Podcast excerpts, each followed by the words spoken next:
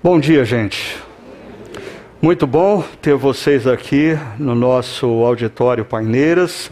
Ah, e também é muito bom saber que nós temos amigos e amigas que nesse exato instante estão nos acompanhando de diferentes pontos ah, do Brasil e do mundo. E ah, a nossa comunidade, ela ah, começou há 21 anos atrás e ela sempre trouxe uma marca. É, nós, desde o início, a nossa comunidade pensa como nós podemos ser uma igreja que ensina e fala das antigas verdades, princípios e valores do Evangelho, mas de uma forma que alcance homens e mulheres que vivem no mundo real, nessa sociedade do século 21. E porque nós sempre tivemos essa vocação, nem sempre nós fomos entendidos por igrejas convencionais. Né? Então, tudo que você vê aqui é um, hoje é talvez comum em algumas igrejas, desde mesinha redonda, notebook em vez de a Bíblia em papel, uh, mas um dia teve o início e a gente é, teve que comprar a briga para que as pessoas pensassem o que é forma e o que é essência. Da essência nós não abrimos mão, mas a forma ela é mutável ao longo dos anos. E por que, que eu estou fazendo toda essa volta? Ah, você deve ter visto no, no nosso Chakra News o que nós estamos chamando de Chakra XP. Ah, ou para aqueles que demandam que a gente use o português e não o inglês, ok, uh, Chakra XP. O XP vem de Experience, ou XP de experiência, uh, e como o próprio nome já diz, é uma experiência. Mas nós não temos medo de fazer experiências. Então, a partir do próximo domingo, lá no Espaço Barão, nós vamos começar uma experiência. A Adélia Boulangerie, um dos espaços de maior qualidade aqui da nossa cidade, ali no Cambuí, uh, está assumindo a nossa cafeteria, que fica lá no Espaço Barão, e do lado da cafeteria nós temos o auditório Barão, e a partir do próximo domingo, uh, o que vai acontecer ali é que você pode chegar um pouco mais cedo, para tomar o seu café, o seu cappuccino, comer um bom croissant melhor da cidade, ah, e depois participar do encontro no auditório ao lado, ou talvez, se você acordou atrasado, chegar em cima da hora, você pode pedir ah, na cafeteria o seu cappuccino, o seu café, o seu coração, o seu pão de queijo, ir para o auditório e comer no auditório. Ah, eu sei, agora vão começar as críticas, ah, se onde já se viu. Ah, e eu queria só insistir com vocês uma coisa. É, não me venha com essa conversa de reverência ou irreverência. Por quê? Porque durante dois anos você assistiu o culto de pijama tomando café, porque eu sei. Assim, nesses dois anos, o único que não teve direito de tomar café durante o culto fui eu todos vocês sentavam lá no sofá, tomavam cafezinho, comiam um pãozinho com manteiga, de pijama, de boa. A, a reverência não é a forma, é a essência. Irreverência é você ouvir a voz de Deus e não obedecê-la. Isso é irreverência. Ok? Ah, então, é, quem for lá para o espaço Barão no próximo domingo às 10 horas da manhã. Não tem problema você participar do encontro tomando cafezinho, cappuccino e comendo pão de queijo ou coração. Fique à vontade. E eu tenho, assim, mais um argumento que alguém me passou, que para mim, assim, é o argumento decisivo, fatal e diante do qual não tem mais discussão. Fechou discussão. Qual que é o argumento? Jesus ensinava os seus discípulos comendo. Alguns trechos que nós temos na Bíblia de ensinamentos de Jesus, onde Jesus estava? Na mesa. Fazendo o quê? Comendo. Então, Jesus não apenas ensinava enquanto os discípulos comiam, como ele também comia. Então, é, vamos, vamos desassociar formas de essência. É uma experiência. Chakra XP, ok? Parte do nosso processo de repensar pós-pandemia. Ah, dois detalhes importantes. Se você quer participar dessa experiência, você tem que fazer, como você fez aqui, é, o seu registro antecipado, porque Lá o espaço é mais limitado do que aqui, e se já era um espaço menor, vai ficar mais reduzido ainda, porque todo o auditório vão estar com mesas redondas para que as pessoas possam vir se assentar em torno da mesa e participar daquele momento. E a segunda coisa, é, as pessoas que participarem dessa experiência, elas vão ter ali a música ao vivo, o momento de adoração a Deus presencial, mas o momento da reflexão é, é, é, é, transmitido. Ou seja, você vai ter ali três telões e você vai enxergar quem está fazendo a reflexão maior do que você enxerga aqui. E às vezes eu estou aqui, às vezes ensinando e percebendo que as pessoas estão olhando para lá, elas não estão olhando para mim. Né? Então, é, e, e, isso é parte de um processo de a gente ah, pensar na nossa comunidade, é, como que nós podemos minimizar esforços ah, para maximizar resultados. Então nós vamos ter ali um espaço onde você vai ter a liberdade de tomar o seu cafezinho, o seu cappuccino, comer o seu coração, participar do momento de adoração presencial e a mesma reflexão que nós vamos ter aqui ah, no Paineiras você vai ter lá.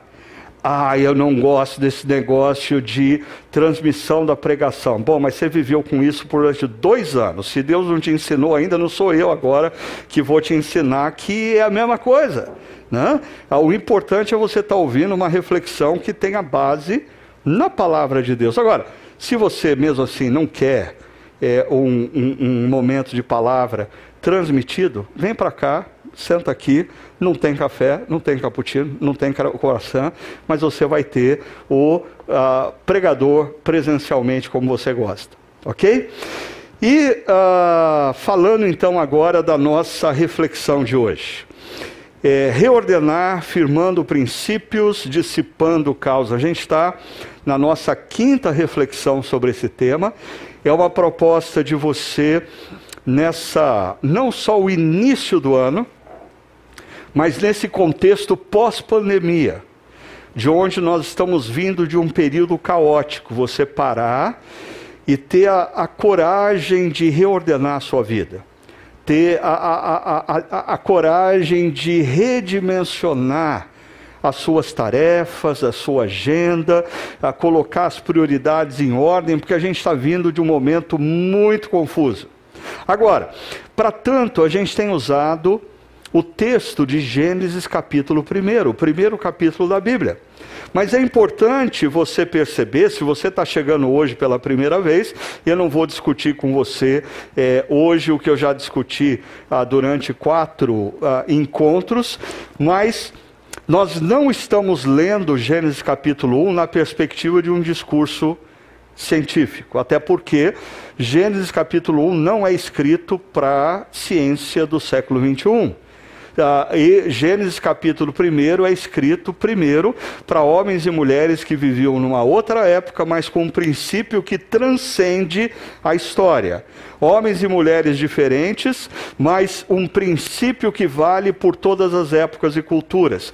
O que Gênesis 1 está colocando é: ah, Deus criou os céus e da terra e tudo que neles há. Gênesis 1 não está discutindo como isso aconteceu. E talvez um dos primeiros teólogos uh, cristãos que uh, teve uma perspectiva uh, diferente de Gênesis capítulo 1 foi Santo Agostinho. Santo Agostinho ah, ele escreve um comentário que ele chama comentário literal de Gênesis. Essa palavra literal, às vezes é mal entendida por alguns. Ah, ele escreve esse comentário porque ele estava assim meio bronqueado ah, com alguns pastores e pregadores que faziam uso alegórico das Escrituras. Ah, e aí, ah, nesse comentário literal, ele defende o seguinte: os sete dias da criação em Gênesis é uma acomodação da revelação divina ao nível da compreensão humana. E com isso, Agostinho está dizendo o seguinte: ah, quando Gênesis 1 fala em sete dias, Gênesis 1 está falando em sete dias, porque homens e mulheres que ouviam o texto viviam numa semana de sete dias. No entanto, Santo Agostinho também está dizendo que esses sete dias de Gênesis 1 ah, talvez não sejam bem sete dias. Por quê? Porque Deus está revelando uma verdade eterna para homens e mulheres que vivem numa realidade temporal. Ah, Deus faz uso da linguagem que é compreensível aos seres humanos. E uh, um, um dos pontos ou argumentos de Agostinho para defender isso é o quarto dia. Ele diz: como compreender a existência dos primeiros três dias da criação se a métrica do dia é criada no quarto dia? Então, como você calcula os três primeiros dias se o Sol e a Lua, se o dia de 24 horas, se a medição desse dia é criado no quarto dia? Ou seja, o que está por detrás de Gênesis 1 não é uma descrição científica, são princípios de sabedoria para homens e mulheres em qualquer momento histórico. Por isso, Agostinho vai defender o seguinte: em Gênesis 1, o Deus eterno se revela a homens e mulheres que vivem um paradigma de tempo. Então, a maneira como homens e mulheres entendem o tempo são dias de 24 horas, semanas de sete dias, uh, quatro estações por ano, 365 dias e algumas horas por ano, uh, um ano bissexto de vez em quando, e é assim que toda a humanidade se compreende, é assim que Deus comunica a criação dos céus e da terra. Pensando então em Gênesis capítulo 1 como fonte de sabedoria e não como discurso científico, eu queria é, sugerir para vocês hoje o quinto princípio, muito importante para a gente reordenar, reorganizar as nossas vidas e a nossa existência. O princípio do contentamento. O princípio do contentamento ele está relacionado a algo que nós já vimos há duas semanas atrás no princípio da ação. Quando eu disse que quando nós lemos Gênesis capítulo 1, nós vemos um Deus em ação. Diante da confusão, Deus intervém. Diante do caos, Deus age. E Deus criou homens e mulheres dotados de poder relacional e poder criativo Consequentemente, nós, homens e mulheres, diante do caos e da confusão, nós também fomos dotados pelo poder relacional e criativo para intervirmos, para agirmos. Agora, isso vai fazer uma bifurcação entre pessoas, que é qual o seu conceito de trabalho. Se o seu conceito de trabalho é dos nossos colonizadores europeus, que viam o trabalho como um castigo, e trabalho é coisa de escravo, porque quem alcança a nobreza não trabalha. Ah, vai ser um problema, porque biblicamente o trabalho não é um castigo, o trabalho é uma dádiva. Deus te deu poder relacional, Deus te deu poder criativo para você construir coisas, para você criar caminhos, para você abençoar pessoas, para você descobrir soluções para problemas. E mais, o seu conceito de trabalho vai determinar grandemente qual é a, a, a, o que, que você considera bom trabalho. Porque se o seu conceito de trabalho é castigo, você vai ser daquele tipo que está sempre procurando o caminho do mínimo esforço. Como que eu posso fazer isso? Gastando a menor energia possível. Ah, você vai estar sempre procurando atalhos. Existe uma forma de eu fazer isso sem gastar tanta energia? Agora, se para você trabalho é expressão da dádiva divina. Deus te deu potencialidades e quando você trabalha, você está colocando em uso essas potencialidades, aí então a excelência é um princípio quase natural da sua vida. Porque você não, não basta simplesmente fazer algo. Você quer fazer algo bem feito, você quer fazer algo esteticamente bonito, você quer fazer algo organizado, você quer fazer algo que gere nas pessoas suspiros dizendo: Uau! Uau! Que coisa bonita! Assim, deixa eu mostrar para vocês o que acontece em Gênesis capítulo 1. Ah, o verso inicial diz: No princípio Deus criou os céus e a terra. E, na medida em que ele cria céus e terra, olha só o que acontece. No verso 4, Deus viu que a luz era boa. A luz é o primeiro ato, e ele olha e diz: Ficou bom.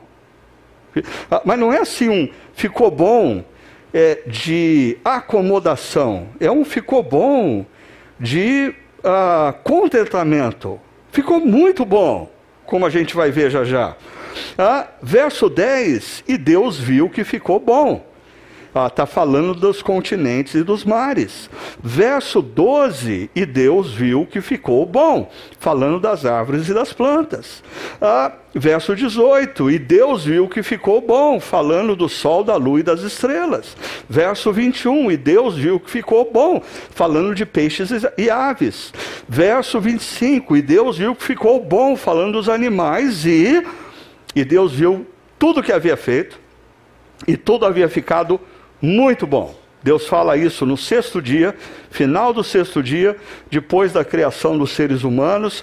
Logo, ele está se referindo aos seres humanos, mas está se referindo a toda a criação.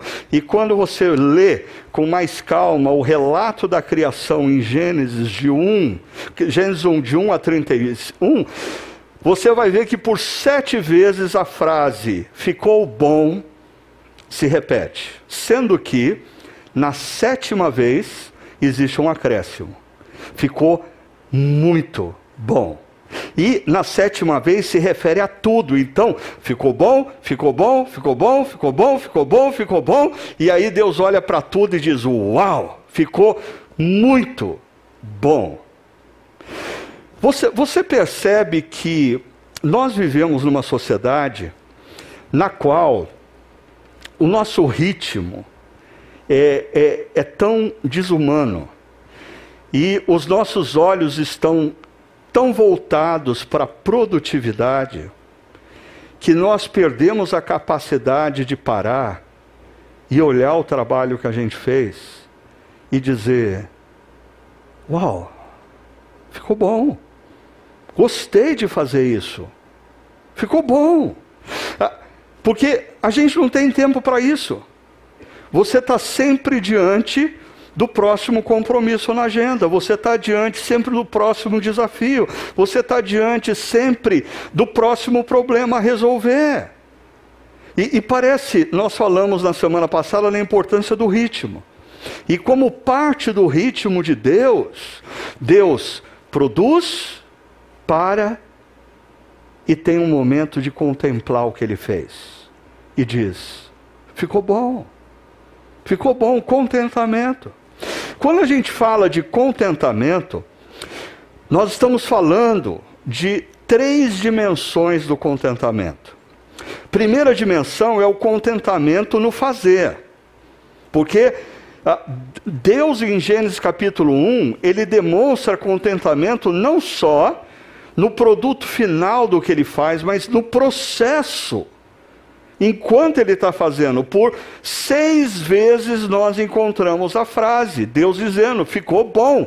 Deus ainda está no processo e ele tem prazer no processo. Então, ah, se o seu trabalho é um peso, se o seu trabalho é um espaço enfadonho, se o seu trabalho é um espaço de desprazer, eu quero desafiar você a, a repensar o seu trabalho. Porque, biblicamente, o trabalho precisa ser um espaço de contentamento no fazer, no realizar, mas mais do que isso. espaço de contentamento no fazer com excelência. Fazer bem, fazer bem feito o que se faz. E uh, fazer o que se tem que fazer com excelência dentro de determinados limites. Uh, eu quero conversar um pouco com vocês sobre isso, como eu percebi que eu, eu tenho muito conteúdo para pouco tempo, limite, é, essa parte aqui, final, eu limitei nesse segundo encontro e eu vou uh, acrescer uh, o que eu vou deixar de entregar hoje, na semana que vem, quando a gente vai falar de descanso. Mas vamos então dar uma olhada no princípio do contentamento no fazer, ou seja, no realizar. Quando você ah, lê os principais estudiosos e pensadores sobre trabalho, carreira profissional, realização, ah, você vai encontrar é, um senso comum de que duas coisas são de tremenda importância para você ter contentamento no que você faz. A primeira coisa é senso de propósito. Porque quando você não tem senso de propósito no que você faz, o que você faz é enfadonho. O que você faz é cansativo. O que você faz é uma mera atividade. Ah, quando você pergunta para uma pessoa, ah, o que, que você faz? E ela responde assim: Ah, eu atendo pacientes. Ah, ou você pergunta: O que, que você faz? A pessoa fala: Ah, eu trabalho na Samsung. Ah, e, mas o que você faz? Ah, eu analiso processos.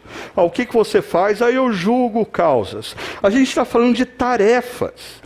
E, e tarefas sem consciência de propósito se tornam enfadonhas, se tornam rotinas sem sentido.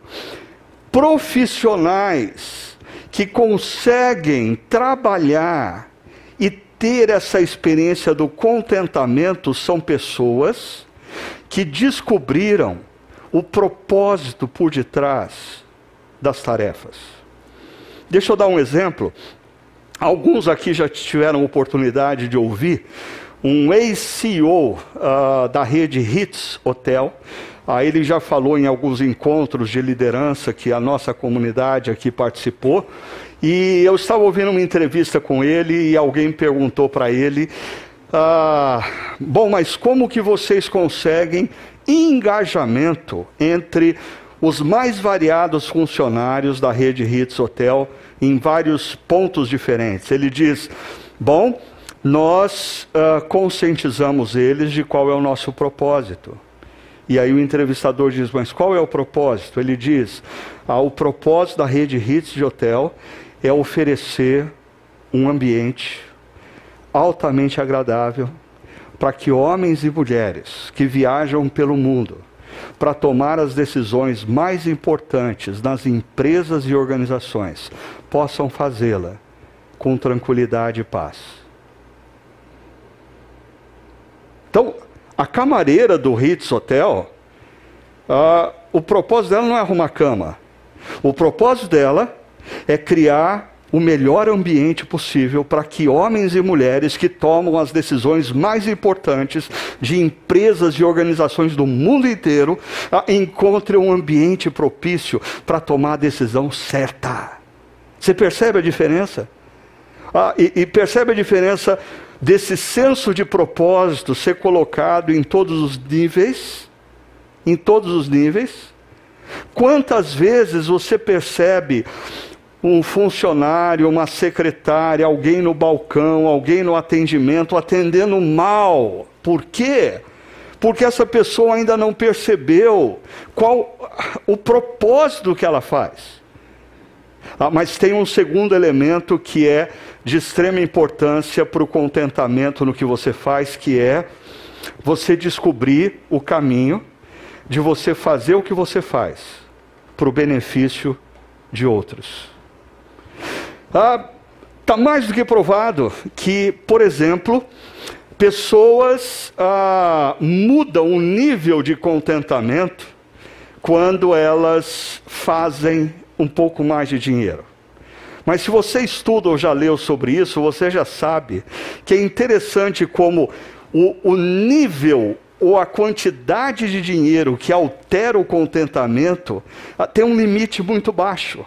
A partir de um determinado padrão de vida, se você acrescentar milhões e milhões de reais na sua conta bancária, ah, isso gera mudança na sua rotina, mas não altera decisivamente o seu contentamento com a vida. Por quê? Porque existe uma estreita relação em você usar o que Deus deu a você, talentos, recursos, para o outro e contentamento. Contentamento. Então, quando nós pensamos em contentamento, no fazer, na rotina, no tempo diário, em meio às mais variadas atividades, é de grande importância você parar e pensar. Ah, qual é o propósito que eu faço? Existe um propósito maior do que simplesmente fazer e fazer e fazer? E ah, o que eu faço gera benefício significativo na vida das pessoas? Perceba, esses dois fatores são primordiais para você trabalhar e ter contentamento com o que você faz. Ah, é claro, é, é, é, essas duas coisas aqui, elas estão diretamente relacionadas a, a, a algo que a gente está sempre relembrando aqui, da importância do porquê. Porque a rotina vai estabelecendo o que você faz. Qual é o perigo? Você faz, faz, faz, faz, faz e você se esquece do porquê você faz. Exemplo: um pai e uma mãe podem se sentir exaustos e esgotados diante da rotina de cuidar de filhos pequenos. E o que pode renovar o seu coração é você se lembrar do porquê você faz isso. É, é você ouvir histórias como a da mãe do Ben Carson, aquele grande e conhecido neurocirurgião que nós falamos na semana passada, e você falar: Uau, essa mãe percebeu que ela não estava simplesmente fazendo a comida e cuidando de crianças dia após dia, ela estava formando duas pessoas queriam fazer diferença no mundo. Isso muda a sua concepção das rotinas diárias. Há alguns anos atrás eu estava numa reunião na cidade de Phoenix. E uh, um dos meus amigos me levou num restaurante lá e ele tinha um propósito que eu descobri no final. É, nós comemos naquele restaurante e ele falou assim: dá uma olhada é, ao redor, o ah, que, que você acha? Falei, ah, a dinâmica desse restaurante é completamente diferente. Tem diferentes espaços para diferentes tipos de pessoas ah, se relacionarem. Tem espaços onde as pessoas estão em mesas altas, existem espaços onde as pessoas estão em sofás, existem espaços onde pessoas estão em, em, em, em mesas menores. Mas ele disse, mas todas elas estão em relacionamento. Porque o arquiteto que fez esse restaurante é um cristão. E ele entendeu que o propósito da vida dele não era construir ou planejar casas e prédios. Ele entendeu que o propósito de Deus para a vida dele era dinamizar relacionamentos. Então ele passou a conceber casas, restaurantes, espaços de trabalho que valorizassem relacionamentos. Por favor, pensa na importância de você saber o porquê você faz, o que você faz, como você faz. Quando você sabe o porquê você faz, e essa é uma causa maior, digna de você se dedicar mais, digna de você acordar mais cedo e trabalhar mais tarde. É interessante, isso renova o seu ânimo para as atividades rotineiras. E isso inspira você a criar processos, como nós vimos na semana passada, que torne mais eficiente o seu espaço de trabalho. Agora, eu gosto sempre de ilustrar isso com essa imagem do iceberg, porque às vezes nós vemos uma pessoa vivendo e atuando profissionalmente com um senso de propósito e com o foco em abençoar outras pessoas. E o que nós vemos ele fazendo, nós admiramos. A, a, gente gosta de olhar alguém fazendo algo com excelência, fazendo algo bem feito, com senso de propósito, abençoando vidas, mas o que a gente não se dá conta é que essa pessoa faz o que faz porque ela descobriu o porquê ela faz. Propósito. E ela decidiu usar o que Deus deu a ela para abençoar pessoas, para fazer diferença na história, porque todos nós estamos fadados a vivermos 30, 50, 70, os mais sortudos, 90, e a gente vai partir. E a grande questão é: quanto tempo vai durar a sua influência na história? Quanto tempo vai durar a sua influência na história? Pessoas que vivem sem propósito e vivem para si mesmas, interessante, elas estão fadadas, a influência delas a terminarem antes da própria morte. Porque elas se aposentam e vão gastar o dinheiro que elas conquistaram. Agora, pessoas que têm senso de propósito e entendem que Deus deu a elas recursos, talentos, ah, recursos financeiros para abençoar outros, é impressionante como muitas vezes essas pessoas partem, mas duas, três gerações depois, nós ainda estamos falando dessas pessoas. Isso é legado legado de gente que viveu com propósito. Agora, o segundo tópico que eu queria conversar com vocês é uh, o contentamento em fazer o que se faz com excelência. E aqui, é, eu não sei quantos de vocês acompanham a nossa comunidade, mas a nossa comunidade, desde os seus primórdios, tem um compromisso muito sério com excelência. Ah, o que a gente faz, a gente quer fazer bem feito. Agora, eu não sei se você já teve experiências em outras comunidades cristãs, como eu, vim de uma igreja ah, mais convencional, onde é interessante, não existia qualquer compromisso com excelência. Deixa eu dar um, um exemplo para vocês. Ah, às vezes, dava a hora de começar o culto, e o culto não começava. Aí uns 5, 10 minutos depois, o pastor subia dizer assim: ah, Vamos cantar o hino 180. E ele olhava para o órgão e ele dizia: A irmã Maria não veio hoje? Ah, ah, ah ela está gripada, ela não vem? Ah, bom, eh, será, será que alguém podia tocar para a gente? O Paulo está dando risada porque ele lembra dessas coisas. Ele sabe o que acontecia. Aí, se não tinha ninguém para tocar o órgão, o pastor falava assim: faz o seguinte, Joãozinho, pega o violão aí, vem aqui, Joãozinho, vem aqui. Eh, gente, vamos escolher dois corinhos para cantar, já que a dona Maria não veio para tocar o órgão. Desculpa. Ah, e isso sem falar que quando eu come... assim, eu trabalhava ainda como estudante em teologia e trabalhava numa igreja com um pastor que já estava há muito tempo lá.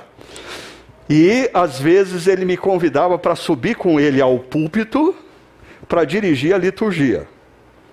Só que no meio da liturgia, enquanto alguém estava cantando, fazendo uma oração, ele virava para mim e falava assim: Meu filho, você prega hoje, tá? Como assim? Como assim? Ah, e é interessante porque existem pessoas que dizem assim: ah, eu acho que assim a chácara primavera com esse princípio de excelência ah, não é certo, porque Deus vê coração. Ah, Para essas pessoas, por exemplo, é, o irmãozinho canta mal. Quando ele canta, todo mundo chora de tristeza. Mas como Deus vê coração, não tem problema irmãozinho cantar. Tem problema. Tem problema porque Deus não capacitou esse irmãozinho para cantar. Assim, Deus capacitou esse cara para fazer um monte de coisa, mas menos cantar. E, e ele está chateado com a igreja porque ele quer cantar. Ah, outra coisa, pessoas que têm dificuldade com princípios de excelência numa comunidade cristã são pessoas que têm aquela mentalidade de assim: imagina o seguinte, e essas coisas acontecem, hein? A secretária da igreja está aqui, de repente aparece uma pessoa e diz assim: Minha querida, ah, no bagageiro do meu carro tem três computadores. Ah, um, é, o monitor está quebrado, outro teclado não funciona, o outro HD está queimado. Aí ele diz assim: Mas como eu não tenho o que fazer lá em casa com eles, eu pensei, quem sabe na igreja precisem dele. É, desculpa, a, a igreja não precisa do que não tem mais serventia na sua casa. Se não serve para você, não serve para a obra de Deus. É, é interessante que o profeta Malaquias, falando em nome de Deus, questiona o povo de Israel, dizendo assim: por que, que vocês trazem para mim um animal manco, um animal defeituoso no sacrifício? Leva para o seu governador e veja se ele vai aceitar.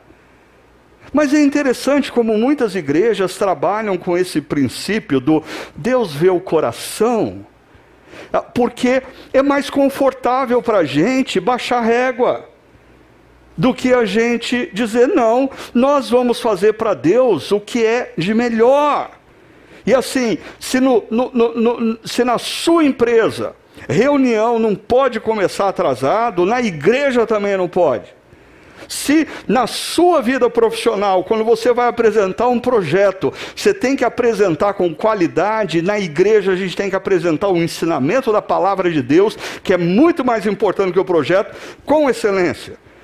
Nós queremos ter um espaço, sim, que você traga o seu amigo e a sua amiga que nunca pisaram numa igreja, e eles digam assim: Uau, isso é igreja? Eu, eu, não pensei que na igreja pudesse ter música de tão boa qualidade. Eu nunca pensei que na igreja, assim, eu pudesse assistir um, um, uma palestra que não fosse chata. É, é isso que os nossos amigos e amigas que nunca pisaram numa igreja pensam. Agora, se a gente considerar a importância da excelência, é, é, importante a gente também destacar, primeiro, que excelência não é perfeição e excelência não é demanda do que não se pode entregar. Porque o conceito de excelência muitas vezes massacra pessoas de maneira injusta. O que, que é excelência? Para mim, fica fácil entender excelência da seguinte maneira: primeiro, você precisa identificar qual é o seu talento. Você, você precisa identificar quais são as habilidades que Deus te deu. Você precisa perceber que Deus te deu alguns recursos. E é importante você identificar quais são esses recursos. Mas não parar aí. O segundo passo é: você precisa ter disciplina e progresso. Porque às vezes pessoas, assim, há 20 anos atrás, perceberam que Deus tinha dado a elas algum talento na área da música. E elas tocavam violão e cantavam, mas 20 anos depois, elas estão tocando e cantando como elas tocavam e cantavam 20 anos atrás. O que, que aconteceu?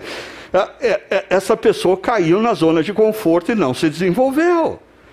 Ah, eu, eu eu já dei aula ah, em vários seminários e eu dizia para os alunos: olha, eu não tenho problema nenhum em você, no seu primeiro ano como pastor, pregar mal. Ah, eu tenho problema em você fazer isso por 30 anos e continuar pregando do mesmo jeito. Tem alguma coisa de errado aí. Uma visão que não usa o talento e habilidade para, com disciplina, gerar progresso.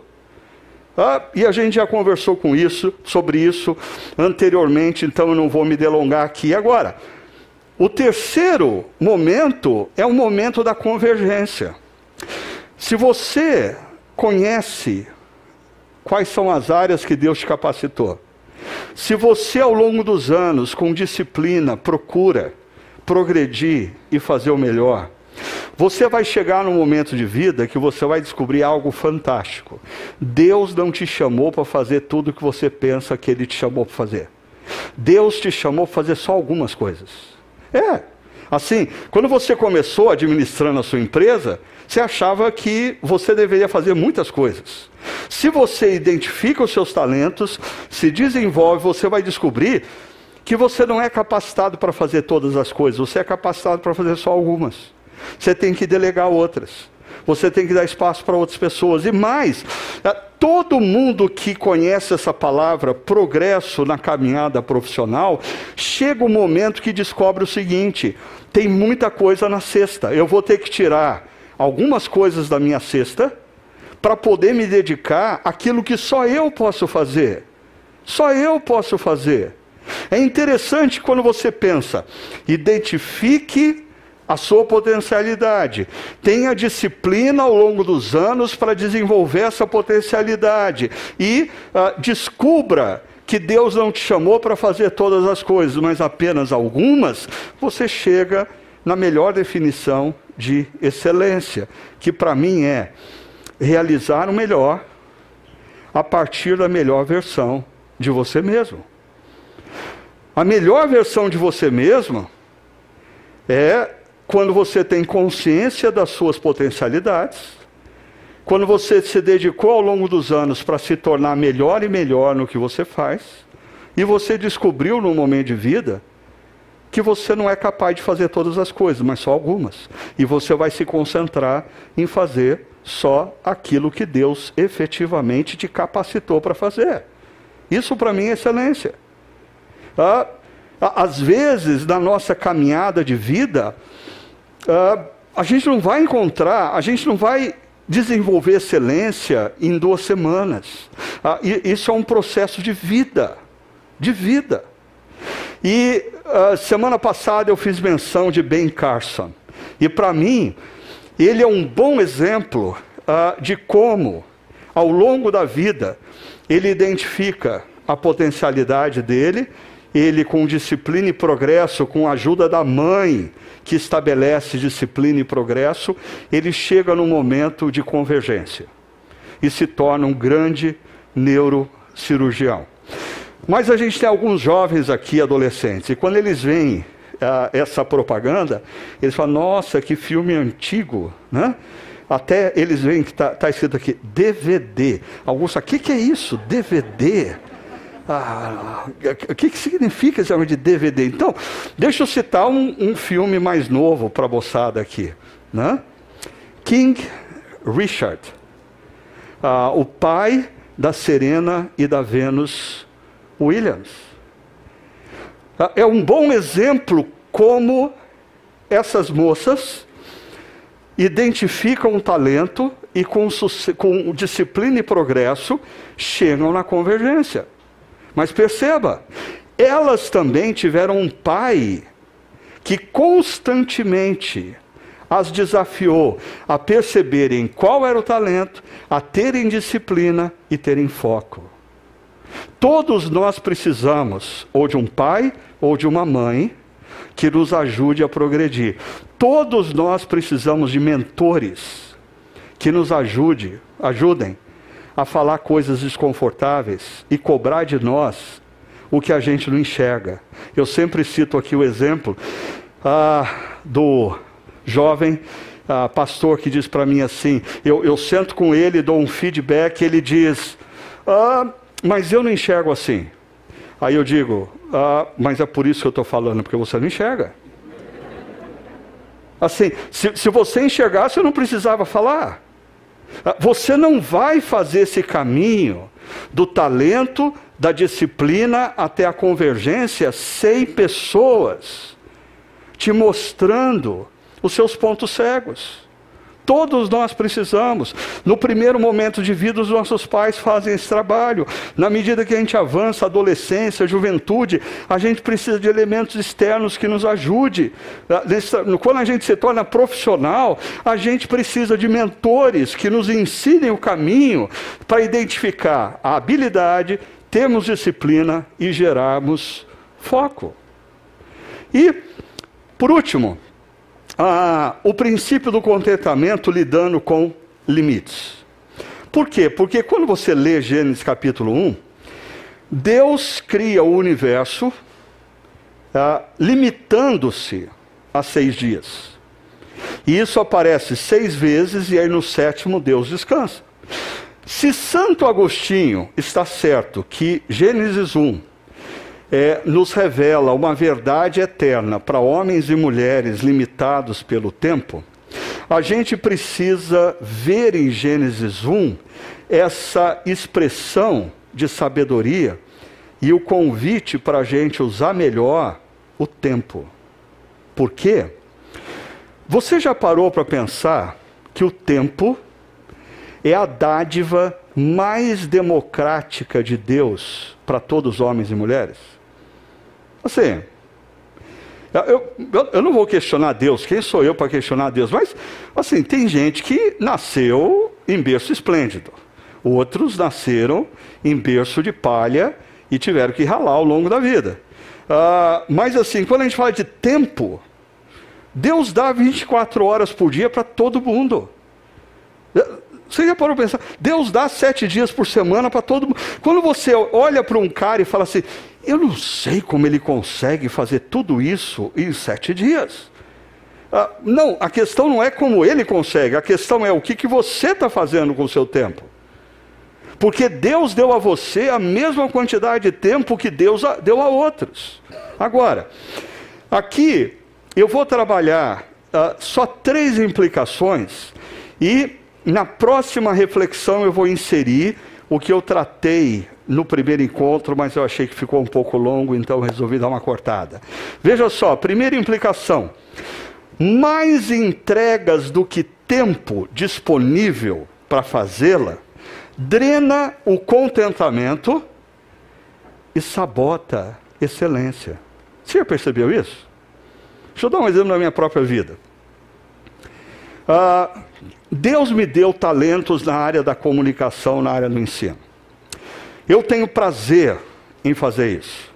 Eu costumo dizer que quando eu chego no domingo à noite, depois de ter ensinado por três vezes, ah, o meu relógio calcula quanto eu andei. É impressionante, você não faz ideia, mas dá mais de 5 quilômetros andando aqui, em três preleções. Chego em casa cansado, mas com contentamento. Porque eu fiz o que Deus me capacitou para fazer com excelência e para beneficiar outros. Só que às vezes eu faço umas bobagens. Faço.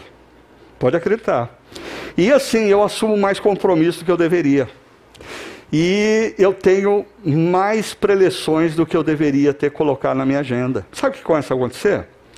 Eu começo a ficar preocupado, eu começo a ficar irritado, eu começo a brigar com a Sônia, eu começo a não dormir direito, ah, eu, eu, eu, eu respondo de maneira ríspida e rápida para quem pergunta alguma coisa para mim, porque desculpa, eu não tenho tempo para explicar isso para você, então vai, pá!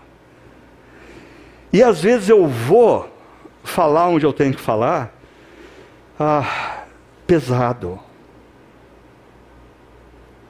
Não podia ser assim. Porque o que me dá contentamento se torna um peso.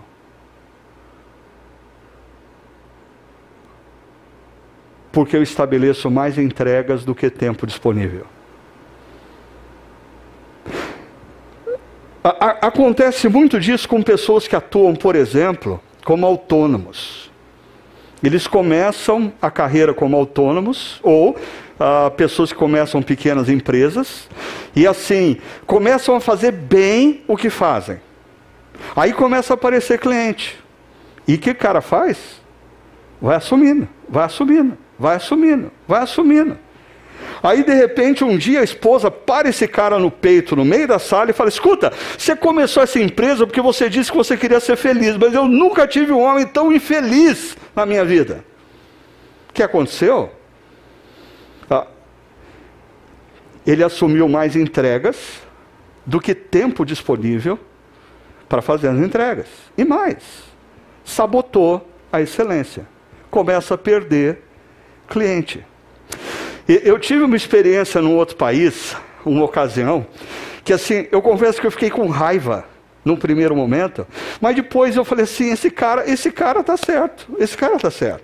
Assim, eu cheguei com a minha família para a gente almoçar num determinado lugar e já estava passando um pouquinho da hora do almoço e assim um cara parou a gente na porta do restaurante e ele disse quantas pessoas são? Eu falei, ah, nós estamos em seis. Ele falou: Eu só tenho mais quatro pratos. Eu falei: Como assim? Só que é um restaurante. Ele falou assim: Não. Ah, eu decidi que eu só preparo 50 pratos por dia. Ah, amigo, sei lá, vai lá dentro, é, cozinha um pouco mais de arroz, frita um ovo, resolve o seu problema. Ele falou assim para mim, literalmente: Não, o problema não é meu, é seu. Porque eu decidi que eu só faço 50 pratos por dia. À medida que o tempo passou, eu falei: esse cara é sábio. Você não pode moldar a sua agenda pelas demandas, você tem que moldar a sua agenda pela sua capacidade de fazer entregas que não drenem o contentamento e não sabotem a excelência. Gente que organiza a agenda a partir da demanda é gente que não só trabalha muito, mas trabalha infeliz. Agora, quando você diz, quanto eu posso entregar? Aprende a dizer não. Não. Você vai resguardar o contentamento e a excelência. Vai por mim. Isso aí é pagar muito dinheiro para um consultor te falar isso, eu te falei de graça. Então aproveita. Outra coisa, limitar entregas, consequentemente entradas, porque uh, esse dono de restaurante, sim, uh, mas dois pratos é mais recurso. Agora, quando ele fala só 50, ele limitou entradas também, não só entregas. Agora, o que a gente nunca considera é que qualidade de vida também é valor. Não vale de nada você ter mais dinheiro se você não tem tempo para aproveitar o seu dinheiro. Não vale de nada você ganhar mais se você não consegue gastar o que você faz com os seus filhos. Não vale de nada você enriquecer se você não tem tempo de contemplar a vida com seus filhos, com seus netos. O Salmo 128 diz que a pessoa feliz é aquela que está sentada numa mesa e ao redor dessa mesa ela consegue enxergar os seus filhos e os filhos dos seus filhos.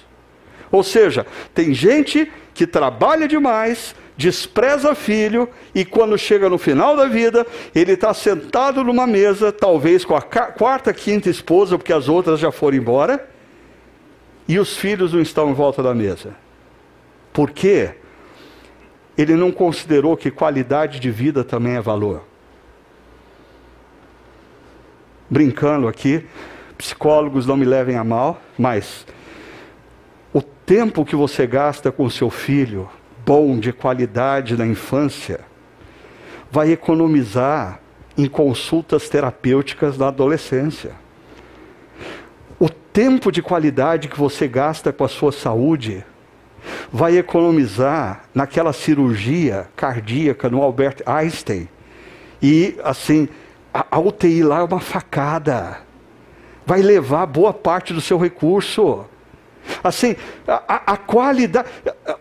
Eu, eu, citei semana passada Warren Buffett, uh, e tem uma frase dele que me chama a atenção, que ele fala assim: gente ocupada demais não tem tempo para ganhar dinheiro. Eu falei, que cara ousado, que história é essa?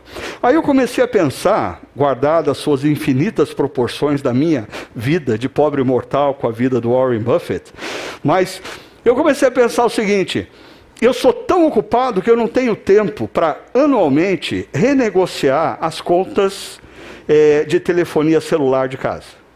Eu sou ocupado e eu não tenho tempo para renegociar o valor da TV a cabo. Ah, eu sou tão ocupado que assim, é, o plano de saúde diz que teve aumento de tanto, eu não tenho tempo de questionar, eu pago. Eu sou tão ocupado que a Sanasa manda uma conta errada com um valor abusivo e, e eu não, não tenho tempo para reclamar. É, perceba, pessoas perdem dinheiro porque são ocupadas demais. Ah, e, e é gozado. E aí elas trabalham mais porque elas têm que pagar contas mal administradas, porque elas não têm tempo de administrar a vida. E a última implicação: a consciência de limites deve nos estimular ao uso inteligente do tempo. Uh, e aqui que eu vou pular. Existem uh, três princípios que tem me estimulado a repensar a minha agenda, a, a minha vida, mas eu vou conversar mais com vocês sobre isso semana que vem, quando nós falarmos sobre descanso, ok? Mas uh, eu queria caminhar para a gente terminar dizendo o seguinte: o princípio do contentamento, para você refletir e colocar em prática na sua vida, ele está relacionado a você fazer o que você faz com propósito e benefício a outros.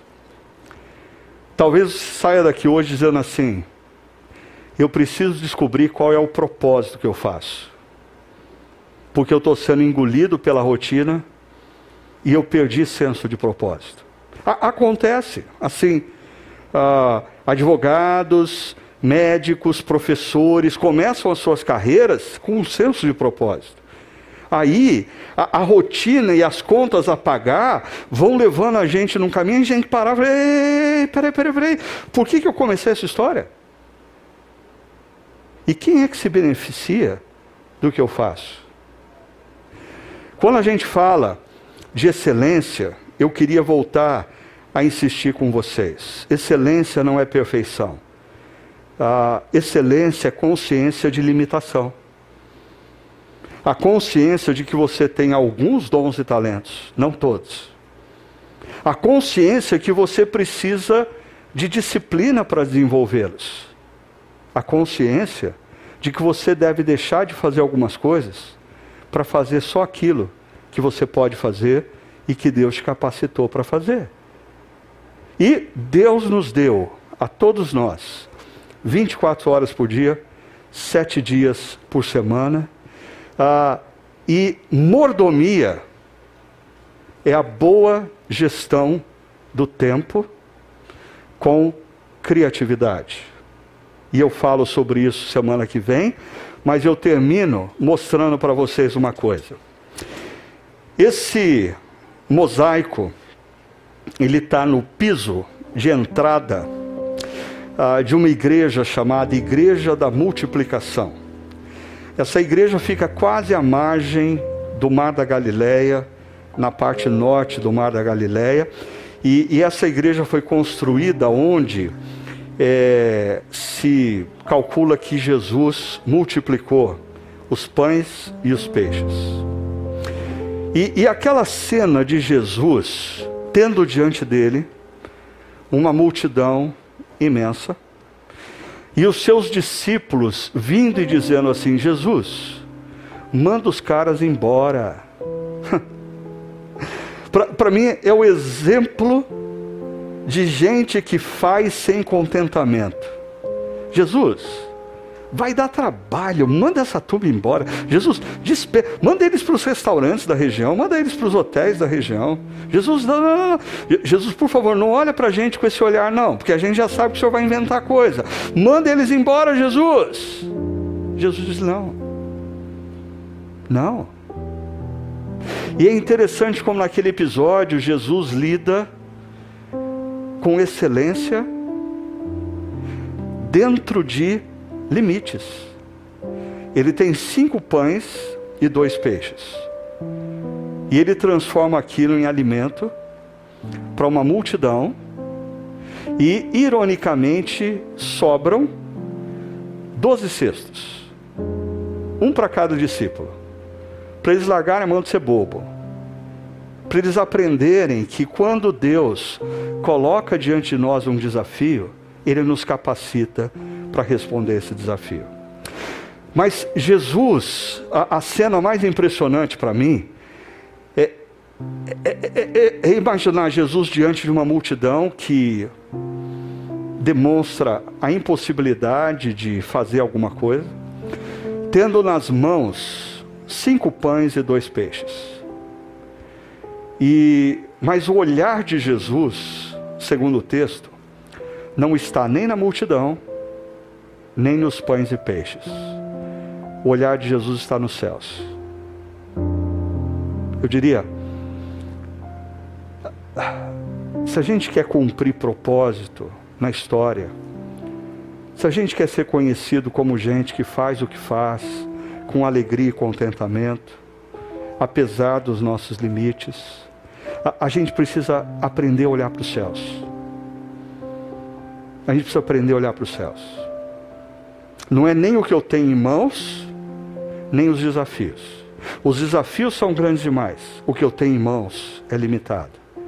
Mas quando eu olho para os céus e diz: Senhor, me usa. Hum. Aí coisas sérias acontecem. Porque ele pega aqueles recursos limitados e usa de maneira poderosa.